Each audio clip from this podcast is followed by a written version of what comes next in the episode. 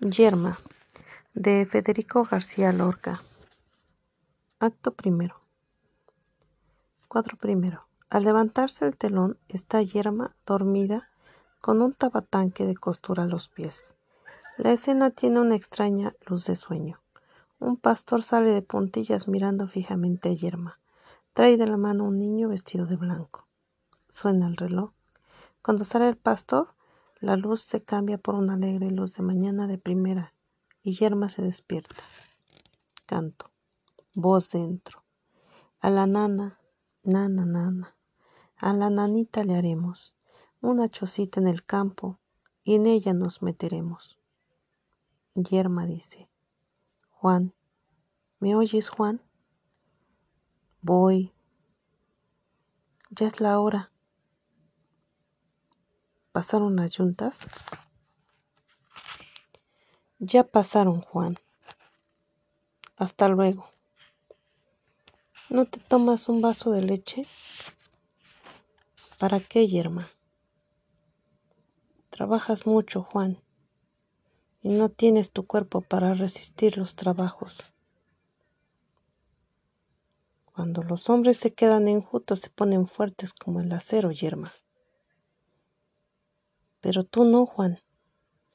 Cuando nos casamos eras otro. Ahora tienes la cara blanca, como si no te diera en ella el sol. A mí me gustaría que fueras al río y nadaras, y te subieras al tejado cuando la lluvia cala nuestra vivienda. Veinticuatro meses llevamos casados, y tú cada vez más triste, más enjuto, como si crecieras al revés. ¿Terminaste? No lo tomes a mal, Juan. Si yo estuviera enferma, me gustaría que tú me cuidaras. Mi mujer está enferma. Voy a matar ese cordero para hacerle un buen guiso de carne. Mi mujer está enferma. Voy a guardar esta enjundia de gallina para aliviar su pecho. Voy a llevarle esta piel de oveja para resguardar sus pies de la nieve. Así soy yo. Por eso te cuido, Juan. Y yo te lo agradezco pero no te dejas cuidar. Es que no tengo nada, Yerma. Todas esas cosas son suposiciones tuyas. Trabajo mucho. Cada año seré más viejo. Cada año, Juan. Tú y yo seguiremos aquí cada año. Naturalmente. Y bien sosegados. Las cosas de la labor van bien. Además, no me has dado hijos que nos gasten. No tenemos hijos, Juan. Juan, dime. Es que yo no te quiero a ti. Si me quieres, Yerma. Yo conozco muchachas que han temblado y que lloraban antes de casarse con sus maridos. ¿A poco yo lloré cuando me casé contigo? ¿No cantaba levantar los esbozos de Holanda? ¿Y no te dije cómo huelen a manzana estas ropas? Eso dijiste, Yerma. Mi madre lloró porque no sentí separarme de ella. Y era verdad. Nadie se casó con más alegría. Y sin embargo, calla, Yerma. Demasiado trabajo tengo yo con oírte en todo momento. No, Juan. No me repitas lo que dicen. Yo veo por mis ojos que eso no puede ser. A fuerza de caer la lluvia sobre, las piedras, éstas se ablandan y hacen crecer jaramagos, que las gentes dicen que no sirven para nada. Que los jaramagos no sirven para nada, pero yo bien los veo a mover sus flores amarillas en el aire. Hay que esperar, Yerma. Sí, hay que esperar queriendo, Juan. Si necesitas algo me lo dices y lo traeré. Ya sabes que no me gusta que salgas, Yerma. Yo nunca salgo, Juan. Estás mejor aquí. Sí, Juan. La calle es para la gente desocupada. Claro. El marido sale y Yerma se dirige a la costura. Se pasa la mano por el vientre. Alza los brazos en un hermoso bostezo y se sienta a coser. ¿De dónde vienes, amor, mi niño? de la cresta del duro frío. ¿Qué necesitas, amor mi niño? La tibia tela de tu vestido. Que se agiten las ramas al sol y salten las fuentes alrededor.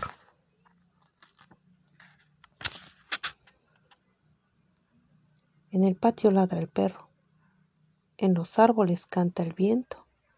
Los bueyes mugen al boyero y la luna me riza los cabellos. ¿Qué pides, niño, desde tan lejos? Los blancos montes que hay en tu pecho, que se agiten las ramas al sol y salten las fuentes alrededor. Te diré, niño mío, que sí, tronchada y rota soy para ti cómo me duele esta cintura, donde tendrás primera cuna. ¿Cuándo, mi niño, vas a venir? Cuando tu carne huela jazmín, que se agiten las ramas al sol y salten las fuentes alrededor. Yerma sigue cantando. Por la puerta entra María, que viene con un montón de ropa. ¿De dónde vienes, María? De la tienda de la tienda tan temprano? Por mi gusto hubiera esperado en la puerta a que abrieran, ya que no sabes lo que he comprado. Habrás comprado café para el desayuno, azúcar y los panes, María. No, no, Yerma, yo he comprado encajes, tres carretes de hilo, cintas y lanas de color para hacer madroños. El dinero lo tenía mi marido y me lo ha dado él mismo. ¿Te vas a hacer una blusa, María? No. Es porque, ¿sabes? ¿Qué? Porque ya ha llegado, Yerma. ¿A los cinco meses? ¿Sí? ¿Te has dado cuenta de ello? Naturalmente. ¿Y qué sientes? No sé, Angustia. Angustia, María. Pero, ¿cuándo llegó? Dime, ¿tú estabas descuidada? Sí, estaba descuidada. Estarías cantando, ¿verdad? Yo canto, tú dime. No me preguntes, Yerma. ¿No has tenido nunca un pájaro vivo apretado en la mano? Sí, sí lo he tenido. Pues es lo mismo, pero por dentro de la sangre. Qué hermosura, María. Estoy aturdida, no sé nada. ¿De qué? Pues de lo que tengo que hacer, le preguntaré a mi madre. ¿Para qué le vas a preguntar? Ya está vieja y habrá olvidado esas cosas. No andes mucho y cuando respires, respira tan suave como si tuvieras una rosa entre los dientes. Oye, Yerma, Dicen que más adelante te empuja suavemente con las piernecitas. Y entonces es cuando se le quiere más, cuando se dice ya mi hijo ya. En medio de todo tengo vergüenza, Yerma. ¿Y qué te ha dicho tu marido, María? Nada. ¿Te quiere mucho? No me lo dice pero se pone junto a mí y sus ojos tiemblan como dos hojas verdes. ¿Sabía él que tú? Sí. ¿Y por qué lo sabía? No sé, Yerma. Pero a la noche que nos casamos me lo decía constantemente con su boca puesta en mi mejilla, tanto que a mí me parece que mi niño es un palomo que él me deslizó por la oreja. Dichosa eres, María. Pero tú estás más enterada de esto que yo. ¿Y de qué me sirve? Es verdad. ¿Por qué será eso? De todas las novias de tu tiempo tú eres la única. Es así, María. Claro que todavía es tiempo. Elena tardó tres años y otras antiguas del tiempo de mi madre mucho más. Pero dos años y veinte días como yo es demasiada espera. Pienso que no es justo que yo me consuma así. Muchas noches salgo descalza al patio para pisar la tierra, no sé por qué. Si sigo así acabaré volviéndome loca. Pero ven acá, hermano. Hablas como si fueras una vieja. ¿Qué digo? Nadie puede quejarse de estas cosas. Una hermana de mi madre lo tuvo a los catorce años. Y si vieras qué hermosura de niño. ¿Qué hacía? Mm, lloraba como un torito con la fuerza de mil cigarras cantando a la vez y nos tiraba de las trenzas y cuando tuvo cuatro meses nos llenaba la cara de arañazos. Pero esas cosas no duelen, María. Te diré. Ay, yo he visto a mi hermana dar de mamar a su niño con el pecho lleno de grietas y le producía un gran dolor, pero era un dolor fresco, bueno, necesario para la salud. Pues dicen que con los hijos se sufre mucho. Mentira, María. Eso lo dicen las madres débiles, las quejumbrosas. ¿Para qué los tienen? Tener un hijo no es tener un ramo de rosas. Hemos de sufrir para verlos crecer. Yo pienso que se nos va la mitad de nuestra sangre, pero esto es bueno, sano y hermoso. Cada mujer tiene sangre para cuatro o cinco hijos, y cuando no los tiene se les vuelve veneno, como me va a pasar a mí. No sé lo que tengo.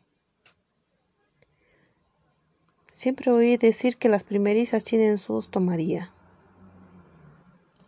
Veremos. Como tú coses tan bien. Trae, María, te cortaré dos trajecitos.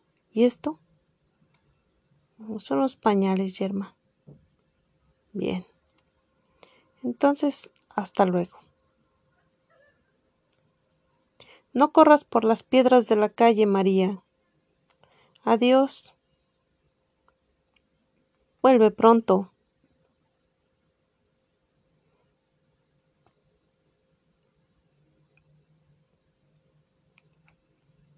Y Juan en el campo. ¿Qué coses? Corto unos pañales. Vamos. Los voy a rodear de encajes, Víctor. Si es niña, le pondrás tu nombre. ¿Cómo? Me alegro por ti, Yerma. No, no son para mí, son para el hijo de María. Bueno, pues a ver si con el ejemplo te animas. En esta casa hace falta un niño. Pues sí hace falta, Víctor. Pues adelante, dile a tu marido que piense menos en el trabajo. Quiere juntar dinero y lo juntará, pero ¿a quién lo va a dejar cuando se muera? Yo me voy con las ovejas. Dile a Juan que recoja las dos que me compró. Y en cuanto a lo otro, pues que se apure. Eso, que se apure. Te diré, niño mío, que sí. Tronchada y rota soy para ti. Cómo me duele esta cintura, donde tendrás primera cuna. ¿Cuándo, mi niño, vas a venir? ¿Cuándo tu carne huela jazmín? Yerma, que en actitud pensativa se levanta y acude al sitio donde ha estado Víctor y respira fuertemente, como si aspirara aire de la montaña. Después va al otro lado de la habitación como buscando algo, y ahí vuelve a sentarse y sigue otra vez con la costura. Comienza a coser y se queda con los ojos fijos en un punto. Cuadro segundo. En el campo. Sale Yerma y trae una cesta. Sale la vieja uno. Yerma dice, buenos días, la vieja. Bueno los tenga la hermosa muchacha. ¿Dónde vas? Vengo de llevar la comida a mi esposo que trabaja en los olivos. ¿Llevas mucho tiempo de casada, muchacha? Tres años. ¿Y tienes hijos? No. Allá tendrás. ¿Usted lo cree, señora? ¿Y por qué no? También yo vengo de traer la comida a mi esposo. Es viejo, todavía trabaja. Tengo nueve hijos, como nueve soles pero como ninguno es hembra, aquí me tienes a mí de un lado para otro. ¿Usted vive al otro lado del río? Sí, en los molinos. ¿De qué familia eres tú? Yo soy hija de Enrique el Pastor, señora.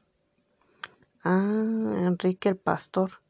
Lo conocí. Buena gente. Levantarse, sudar, comer unos panes y morirse. Ni más juego ni más nada. Las ferias para otros. Criaturas de silencio. Pude haberme casado con un tío tuyo. Pero calla, yo he sido una mujer de faldas en el aire. He ido flechada a la tajada de melón, a la fiesta, a la torta de azúcar. Muchas veces me he asomado de madrugada a la puerta creyendo oír música de bandurrias. Que iba, que venía, pero era el aire. Te vas a reír de mí. He tenido dos maridos, catorce hijos, cinco murieron y sin embargo no estoy triste y quisiera vivir mucho más. Es lo que digo yo. Las higueras, ¿cuánto duran? Las casas, ¿cuánto duran? Y solo nosotras, las endemoniadas mujeres, nos hacemos polvo por cualquier cosa. Yo quisiera hacerle una pregunta, señora. A ver, muchacha, ya sé lo que me vas a decir. De esas cosas no se puede decir palabra. ¿Por qué no, señora? Me ha dado confianza al oírle hablar. Hace tiempo estoy deseando tener conversación con mujer vieja, porque yo quiero enterarme, si usted me dirá. ¿Qué muchacha? Lo que usted sabe, señora. ¿Por qué estoy yo seca? ¿Me he de quedar en plena vida para cuidar aves o poner cortinitas planchadas en mi ventana? No. Usted me debe decir lo que tengo que hacer que yo haré lo que sea, aunque me mande clavarme agujas en el sitio más débil de mis ojos. Yo, yo no sé nada, muchacha. Yo me he puesto boca arriba y he comenzado a cantar. Los hijos llegan como el agua. Ay, ¿quién puede decir que este cuerpo que tienes no es hermoso? Pisas y al fondo de la calle relincha el caballo. Ay, déjame, muchacha, no me hagas hablar. Pienso muchas ideas que no quiero decir. ¿Por qué, señora? Con mi marido no hablo de otra cosa. Oye, ¿y a ti te gusta tu marido? ¿Cómo dice, señora? Que si lo quieres y deseas estar con él. Pues no sé. Muchacha, ¿no tiemblas cuando se acerca a ti? ¿No te da así como un sueño cuando acerca tus labios? Dime. No, no lo he sentido nunca. Nunca. ¿Ni cuando has bailado? Mm, quizás una vez, Víctor. Sigue, muchacha. Me cogió de la cintura y no pude decirle nada porque no podía hablar. Otra vez el mismo Víctor, teniendo yo catorce años, él era un zagalón, me tomó en sus brazos para saltar una sequía.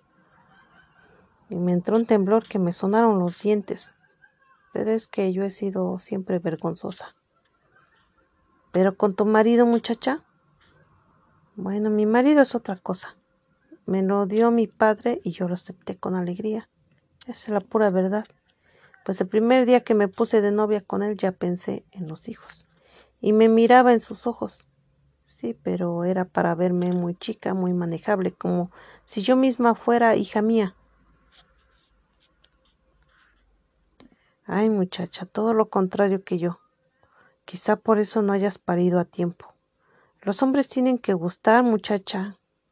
Han de deshacernos las trenzas y darnos de beber agua en su misma boca, así como el mundo.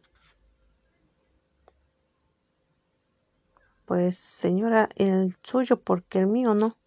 Yo pienso muchas cosas, muchas, y estoy segura que las cosas que pienso las ha de realizar mi hijo. Yo me entregué a mi marido por él, y me sigo entregando para ver si llega, pero nunca por divertirme. Y resulta que estás vacía, muchacha. No, señora, vacía no, porque me estoy llenando de odio. Dígame, ¿tengo yo la culpa? ¿Es preciso buscar en el hombre al hombre nada más? Entonces, ¿qué vas a pensar cuando te deja con los ojos tristes mirando al techo y da media vuelta y se duerme? ¿He de quedarme pensando en él o en lo que puede salir relumbrando de mi pecho? Yo no sé, pero Dígamelo usted por caridad. Ay, muchacha, qué flor abierta, qué criatura tan hermosa eres. Déjame, no me hagas hablar más. No quiero hablarte más. Son asuntos de honra y yo no me quemo la honra de nadie. Tú sabrás. De todos modos, debía ser menos inocente. Señora, las muchachas que se crían en el campo como yo tienen cerradas todas las puertas, todo se vuelve medias palabras, gestos, porque todas esas cosas dicen que no se pueden saber, y tú también. Usted también lo calla. Y vas con aire de doctora sabiéndolo todo, pero negándolo a la que se muere de sed. Ay, muchacha, a otra mujer serena yo le hablaría, pero a ti no. Soy vieja y sé lo que digo. Entonces que Dios me ampare. Dios no, a mí no me ha gustado nunca Dios, son los hombres los que te tienen que amparar. Pero ¿por qué me dice eso? ¿Por qué, señora? La señora yéndose dice, aunque debía haber Dios, aunque fuera pequeñito, para que mandara rayos contra los hombres de simiente, podrida que encharcan la alegría de los campos. No sé lo que me quiere decir, señora. Bueno, yo me entiendo. No pases tristeza. Espera en firme. Eres muy joven todavía. ¿Qué quieres que haga yo? La vieja se va y aparecen dos muchachas. Muchacha uno. Por todas partes nos vamos encontrando gente. Guillerma dice, con las faenas los hombres están en los olivos, hay que traerles de comer, no quedan en las casas más que los ancianos. Muchacha 2, ¿tú regresas al pueblo? Hacia allá voy, muchacha. La muchacha 1, yo llevo mucha prisa, dejé al niño dormido y no hay nadie en mi casa. Pues apúrate, mujer, los niños no se pueden dejar solos. ¿Hay cerdos en tu casa? La muchacha uno responde, no, pero tienes razón, voy deprisa. Y Yerma responde, anda, así pasan las cosas. Seguramente los has dejado encerrados. Muchacha uno, es natural. Yerma, sí, pero es que no se dan cuenta lo que es un niño pequeño. La causa que nos parece más inofensiva puede acabar con él. Una agujita, un sorbo de agua. Muchacha uno. Tienes razón. Voy corriendo es que no me doy bien cuenta de las cosas. Ándate. Muchacha dos. Si tuvieras cuatro o cinco no hablarías así. ¿Por qué? Aunque tuviera cuarenta hijos. Muchacha dos. De todos modos, tú y yo, con no tenerlos, vivimos más tranquilas. Yo no. Muchacha dos dice, yo sí. Qué afán. En cambio, mi madre no hace más que darme hierbajos para que los tenga. Y en octubre iremos al santo que dicen que los da a la que lo pide con ansia. Mi madre pedirá, pero yo no. ¿Y por qué te has casado, muchacha? Pues porque me han casado. Se casan todas. Si seguimos así no va a haber solteras más que las niñas. Bueno, y además, una se casa en realidad mucho antes de ir a la iglesia. Pero las viejas se empeñan en todas estas cosas. Yo tengo 19 años y no me gusta guisar ni lavar. Bueno, pues todo el día he de estar haciendo lo que no me gusta. ¿Y para qué? ¿Qué necesidad tiene mi marido de ser mi marido? Porque lo mismo hacíamos de novios que ahora. Tonterías de los viejos. Cállate, muchacha, no digas esas cosas. ¿También tú me dirás loca? ¿La loca? La loca me dirás. Yo te puedo decir lo único que he aprendido en la vida. Toda la gente está metida dentro de su casa haciendo lo que no le gusta. Cuanto mejor se está en medio de la calle. Ya voy al arroyo. Ya subo a tocar las campanas. Ya me tomo un refresco de anís.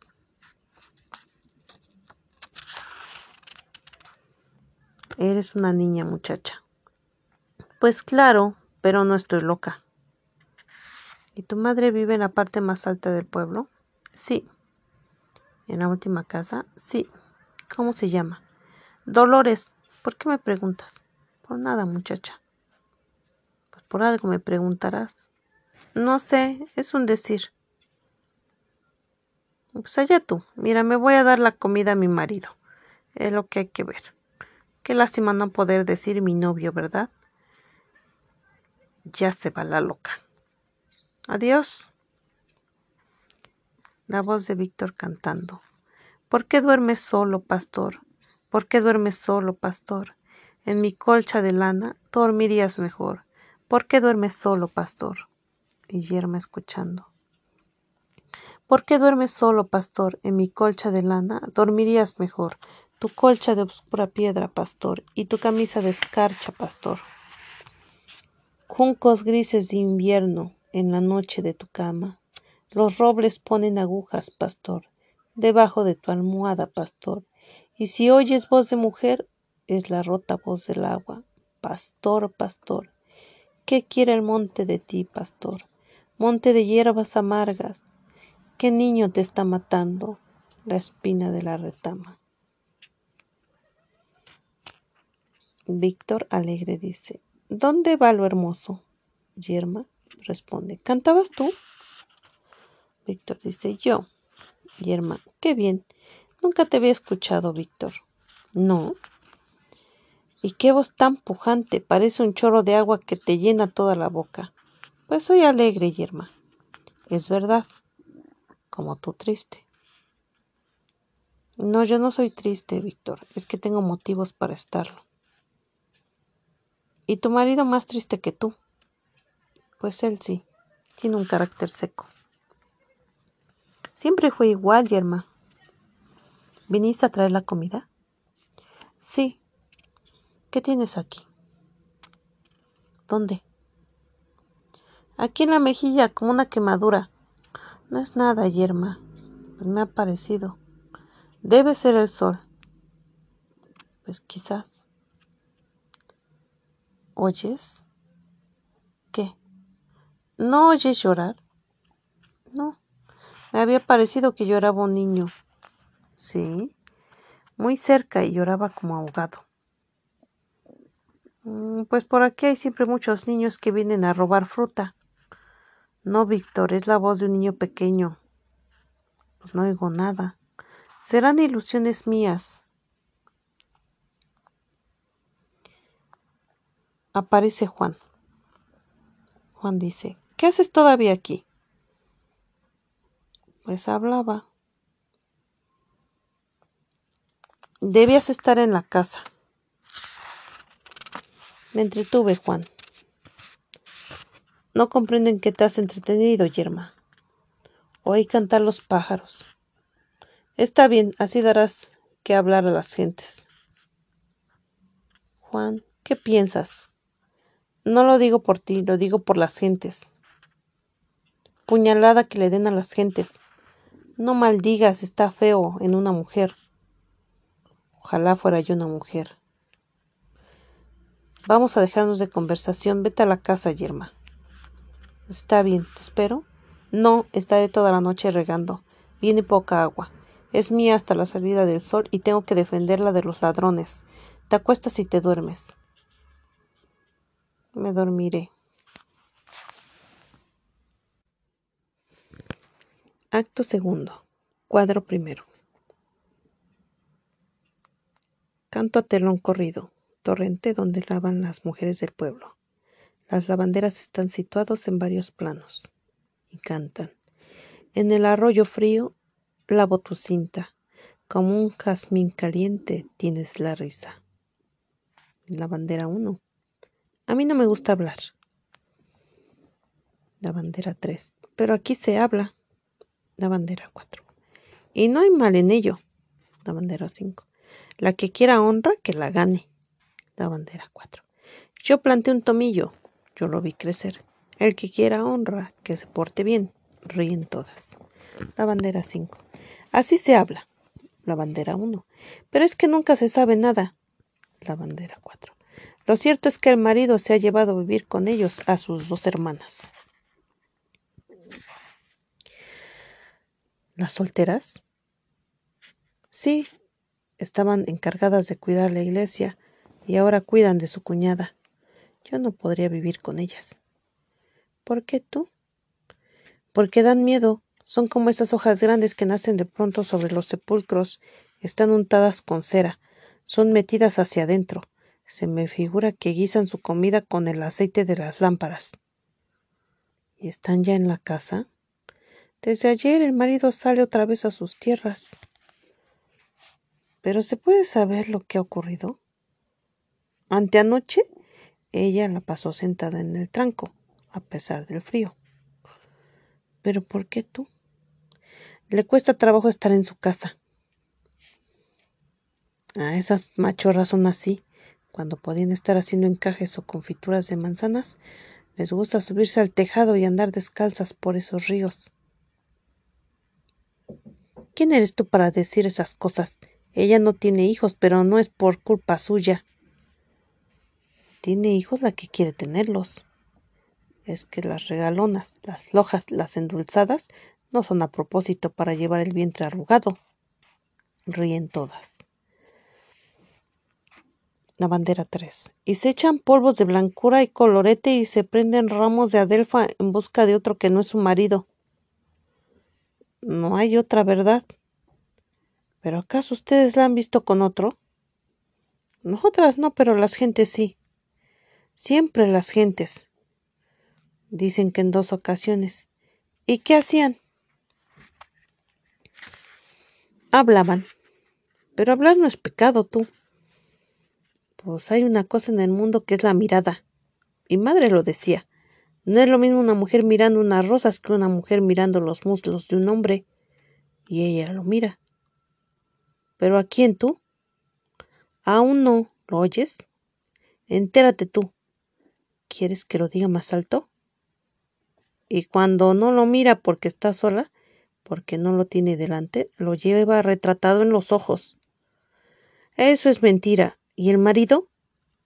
Pues el marido está como sordo, parado como un lagarto puesto al sol. Y todas ríen. Todo se arreglaría si tuvieran criaturas todo esto son cuestiones de gente que no tiene conformidad con su signo. Cada hora que transcurre aumenta el infierno en aquella casa. Ella y las cuñadas, sin despegar los labios, blanquean todo el día las paredes, friegan los cobres, limpian con vaho los cristales, dan aceite a la solería, pues cuanto más relumbra la vivienda, más arde por dentro. Pero él tiene la culpa. Él, cuando un padre no da hijos, debe cuidar de su mujer. No, la culpa es de ella que tiene por lengua un pedernal.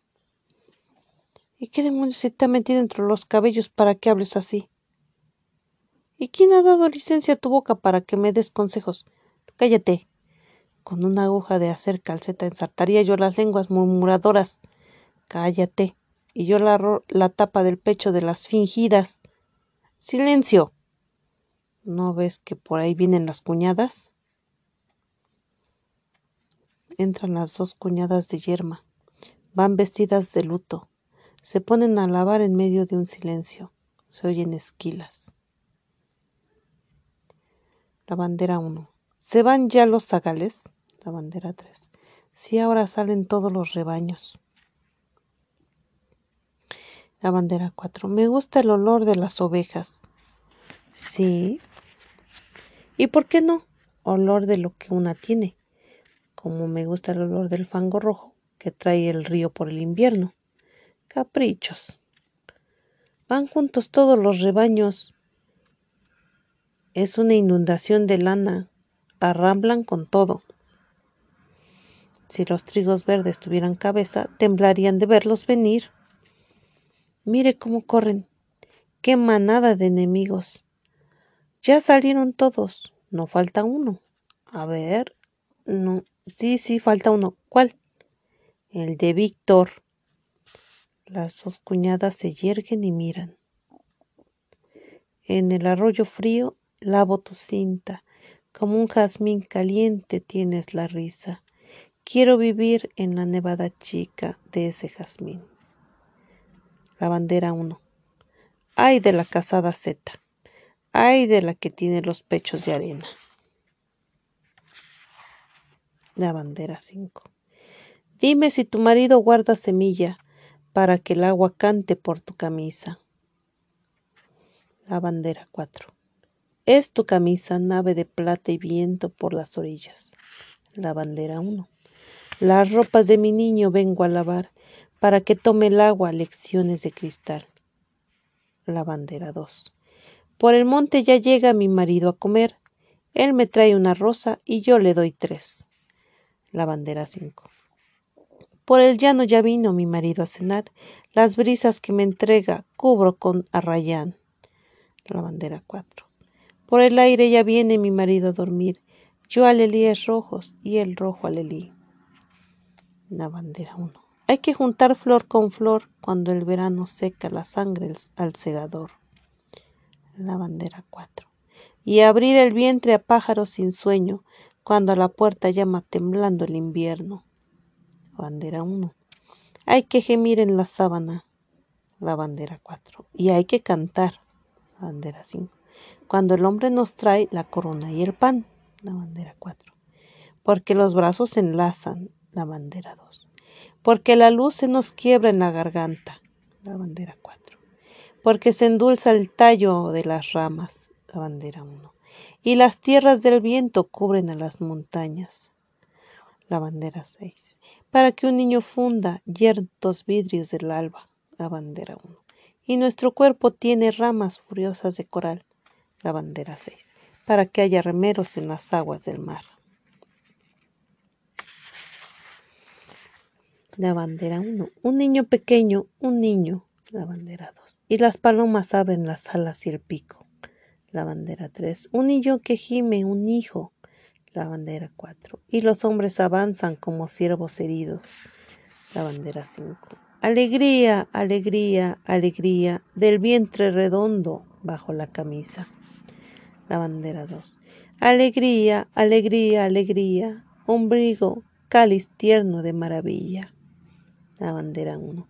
Pero hay de la casada seca, hay de la que tiene los pechos de arena, la bandera 3, que relumbre, la bandera 2, que coma, la bandera 5, que vuelva a relumbrar, la bandera 1, que cante, la bandera 2, que se esconda, la bandera 1, y que vuelva a cantar, la bandera 6, la aurora que mi niño lleva en el delantal, la bandera 2, cantan todas a coro. En el arroyo frío lavo tu cinta, como un jazmín caliente tienes la risa. Ja, ja, ja.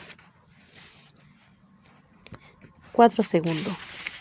Casa de yerma. Atardece. Juan está sentado, las dos cuñadas de pie. Juan dice. ¿Dices que salió hace poco? La hermana mayor contesta con la cabeza. Debe de estar en la fuente, pero ya saben que no me gusta que salga sola. ¿Puedes poner la mesa? Sale la hermana menor. Bien ganado tengo el pan que como. Ayer pasé un día duro. Estuve podando los manzanos y a la caída de la tarde me puse a pensar ¿para qué pondría yo tanta ilusión en la faena si no puedo llevarme una manzana a la boca? Estoy harto. Esa no viene. Una de ustedes debía salir con ella porque para eso están aquí comiendo en mi mantel y bebiendo mi vino. Mi vida está en el campo, pero mi honra está aquí, y mi honra es también la de ustedes. No lo tomes a mal. Entra Yerma con dos cántaros. Se queda parada en la puerta. ¿Vienes de la fuente? Yerma. Para tener agua fresca en la comida. ¿Cómo están las tierras? Ayer estuve podando los árboles, Yerma. ¿Te quedarás, Juan? He de cuidar el ganado. Tú sabes que esto es cosa del dueño. Lo sé muy bien, Juan. No lo repitas. Pues cada hombre tiene su vida, Yerma. Y cada mujer la suya, Juan. No te pido yo que te quedes. Aquí tengo todo lo que necesito. Tus hermanas me guardan bien pan tierno y requesón y cordero asado como yo aquí, y pasto lleno de rocío, tus ganados en el monte. Creo que puedes vivir en paz. Para vivir en paz se necesita estar tranquilo, Yerma. ¿Y tú no lo estás, Juan? Yo no lo estoy, Yerma. ¿Es que no conoces mi modo de ser, Yerma? Las ovejas en el redil y las mujeres en su casa Tú sales demasiado. ¿No me has oído decir esto siempre? Justo es, Juan. Las mujeres dentro de sus casas, cuando las casas no son tumbas, cuando las sillas se rompen y las sábanas de hilo se gastan por el uso. Pero aquí no. Cada noche, cuando me acuesto, encuentro mi cama más nueva, más reluciente, como si estuviera recién traída de la ciudad. Tú misma reconoces que llevo razón al quejarme, Yerma, que tengo motivos para estar alerta. ¿Alerta de qué, Juan? En nada te ofendo. Vivo sumisa a ti, y lo que sufro lo guardo pegado a mis carnes, y cada día que pase será peor. Vamos a callarnos. Yo sabré llevar mi cruz como mejor pueda, pero no me preguntes nada. Si pudiera de pronto volverme vieja y tuviera la boca como una flor machacada, te podría sonreír y conllevar la vida contigo. Ahora, ahora déjame con mis clavos. Hablas de una manera que yo no te entiendo, yerma. Yo no te privo de nada. Mando a los pueblos vecinos por las cosas que te gustan. Yo tengo mis defectos, pero quiero tener paz y sosiego contigo. Quiero dormir fuera y pensar que tú duermes también. Pero yo no duermo, Juan. Yo no puedo dormir. ¿Es que te falta algo, Yerma? Dime, contesta. Si me falta, Juan. Siempre lo mismo. Hace más de cinco años. Yo casi lo estoy olvidando, Yerma. Pero yo no soy tú, Juan. Los hombres tienen otra vida. Los ganados, los árboles, las conversaciones, las mujeres no tenemos más que esta de la cría y el cuidado de la cría. Juan. Todo el mundo no es igual. ¿Por qué no te traes un hijo de tu hermano? Yo no me opongo. Yo no quiero cuidar hijos de otros, Juan.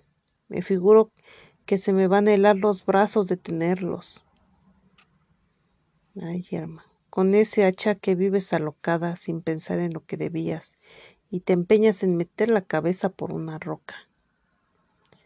Roca que es una infamia que sea roca, porque debe hacer un canasto de flores y agua dulce, Juan. Estando a tu lado no se siente más que inquietud y desasosiego, yerma. En último caso, debes resignarte. Yo he venido a estas cuatro paredes para no resignarme, Juan. Cuando tenga la cabeza atada con un pañuelo, para que no se me abra la boca, y las manos bien amarradas dentro del ataúd, en esa hora me habré resignado. Entonces, ¿qué quieres hacer? Quiero beber agua, y no hay vaso ni agua. Quiero subir al monte y no tengo pies. Quiero bordar mis enaguas y no encuentro los hilos. Lo que pasa es que no eres una mujer verdadera y buscas la ruina de un hombre sin voluntad. Yo no sé quién soy. Déjame andar y desahogarme. En nada te he faltado, Juan. Pues a mí no me gusta que la gente me señale, yerma. Por eso quiero ver cerrada esa puerta y cada persona en su casa.